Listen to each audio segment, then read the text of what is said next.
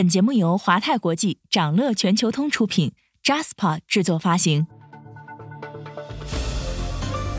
掌乐早知道，从华尔街到中环，每个交易日开盘前，我们用十分钟为你播报最新鲜、硬核的财经快讯。今天是二零二二年十二月二十号，星期二，各位投资者早上好。受防疫政策调整影响，抗疫概念股在过去一段时间。整体表现相当活跃，这股热潮还会持续多久？稍后焦点话题将带你关注。不过，首先还是让我们快速浏览一下今天最值得你关注的全球市场动向。港股三大指数集体收跌，教育股再获资金关注。周一港股市场延续调整，三大指数小幅收跌。盘面上，大型科技股涨跌不一，前期反复活跃的抗疫概念股集体下挫，互联网医疗股大幅下跌，中药股、生物科技股齐齐下跌，燃气股、港口航运股、纸业股、餐饮股、半导体股、汽车股、石油股普遍走弱。国务院鼓励社会力量提供多样化教育服务，教育股在弱势中表现尤为亮眼。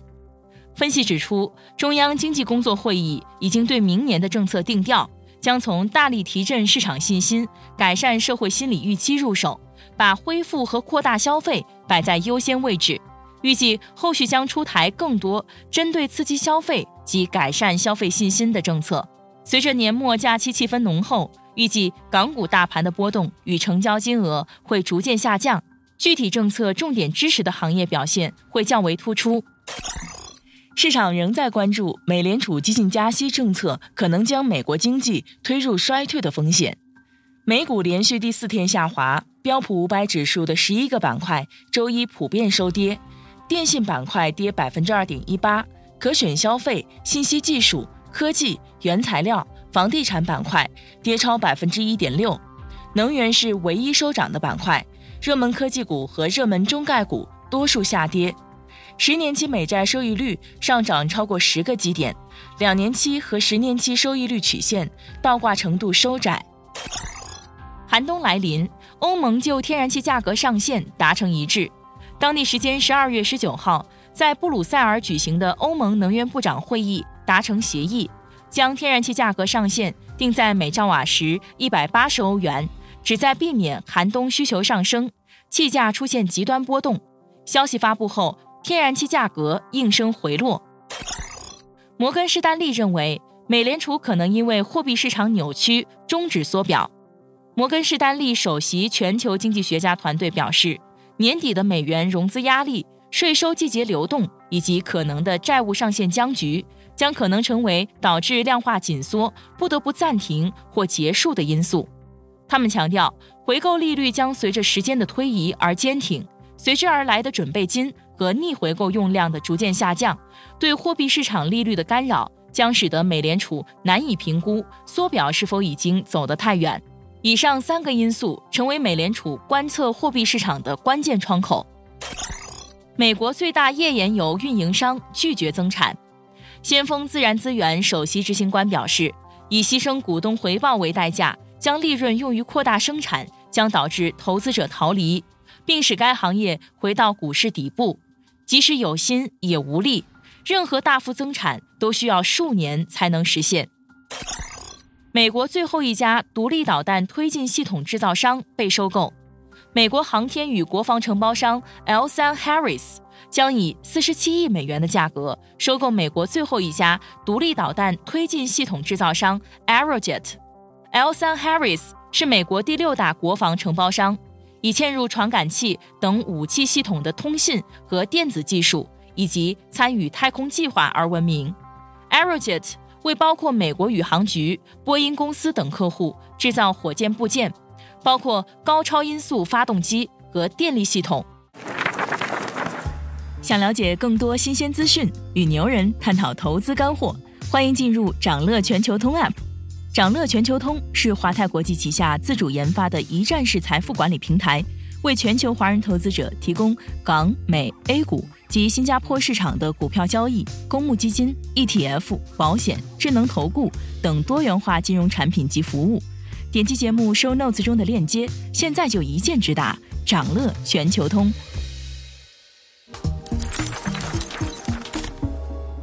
您正在收听的是掌乐全球通早间资讯播客节目《掌乐早知道》。在快速浏览了今天盘前最重要的市场动向后，我们进入今天的焦点话题。每期节目我们会挑选一个全球最值得中国投资者关注的热点事件，为你从更多视角拆解它可能对市场带来的影响。今天我们关注的是港股抗疫概念股最近的表现。昨天前期反复活跃的抗疫概念股遇到了集体下挫的状况，引起了市场的广泛关注。以上周涨幅极大的新华制药股份为例，这家公司五日内涨幅达到百分之八十三点三三，但在昨天却遭遇股价跳水，昨天一度下跌了超过百分之十四。其他的抗疫题材股也相继走低，君实生物一度跌近百分之十五，康希诺生物。赛生药业等个股也持续走弱。其实就在上周五，抗疫概念股的整体表现还是相当活跃的。比如复星医药，复星医药上周五港股收盘涨幅达到了百分之六点二三。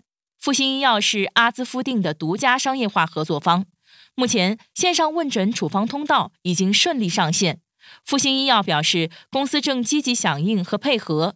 与京东健康等互联网医疗平台接洽合作，多渠道实现阿兹夫定的可及性，进一步满足新冠感染患者居家治疗需求。而且，之前的抗疫概念股受益于布洛芬等多数抗疫药物需求激增，而大受市场欢迎。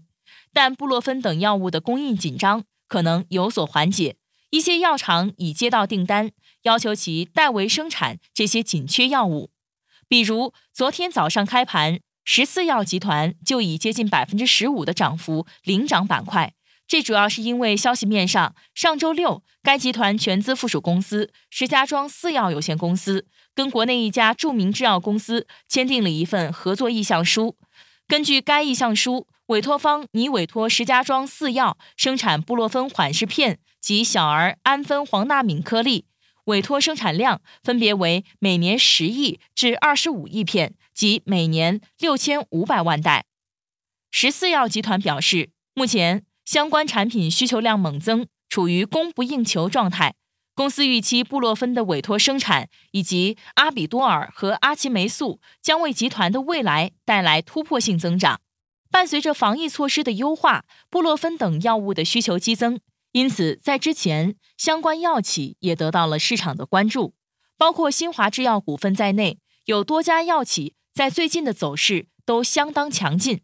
有研报指出，全球生产布洛芬原料药的大企业新华制药、亨迪药业、巴斯夫，每年产能分别为八千吨、三千五百吨、三千吨。此前，新华制药曾在互动平台表示，其布洛芬的实际市场份额接近百分之四十。目前市场对解热镇痛类的药物需求增大，各大公司都在全力以赴组织产能，以便及时满足市场需求。但由于药品生产销售情况容易受到市场环境变化等因素影响，具有一定的不确定性。而且药品获批上市后，还需要通过医保招标等一系列市场准入的工作。国家药监局官网显示，国内药企。已经获得五百五十八张主要成分是布洛芬的药品注册批文，涉及布洛芬片、布洛芬缓释胶囊、布洛芬颗粒、布洛芬混悬液等类型。这意味着，理论上至少有几百家药企可以生产布洛芬产品。据统计，其中的布洛芬片生产厂家就达二百七十二家。有分析认为，逻辑上来看，老百姓会储备一些常用药，并不意外。但各方已经在呼吁大家理性购药备药，不要盲目囤药。因此，相关产业链可能有机会迎来阶段性业绩爆发，但业绩可持续性也许并不强。而且在大涨过后，业绩预期已基本甚至超水平兑现。而且之前布洛芬需求不大，相关产能被搁置，如今需求井喷，公司刚恢复布洛芬生产不久。只要原料药充足，产品很快就能大量生产并供应给市场。尤其是目前药厂已经接到订单的情况下，说明治疗药物产能的提升、供需缺口的改善和管理优化。新冠主题产业链的投资机会的性价比在下降，预计震荡加剧。截至昨天港股收盘，在生物技术板块，康希诺生物、三叶草生物跌超百分之十五，军事生物跌超百分之十四。药品股中，山东新华制药跌超百分之十二，开拓药业跌超百分之八，复星医药跌近百分之七。今天还有这些即将发生的日程值得你关注：美国将公布十一月新屋开工营建许可；德国将公布十一月 PPI。财报方面，耐克、通用磨坊、联邦快递、黑莓将公布业绩。以上就是今天掌乐全球通、掌乐早知道的全部内容，期待为你带来醒目的一天。祝您在投资中有所斩获。我们明早再见。想了解更多新鲜资讯，与牛人探讨投资干货，现在就点击节目 show notes 中的链接，进入掌乐全球通 app。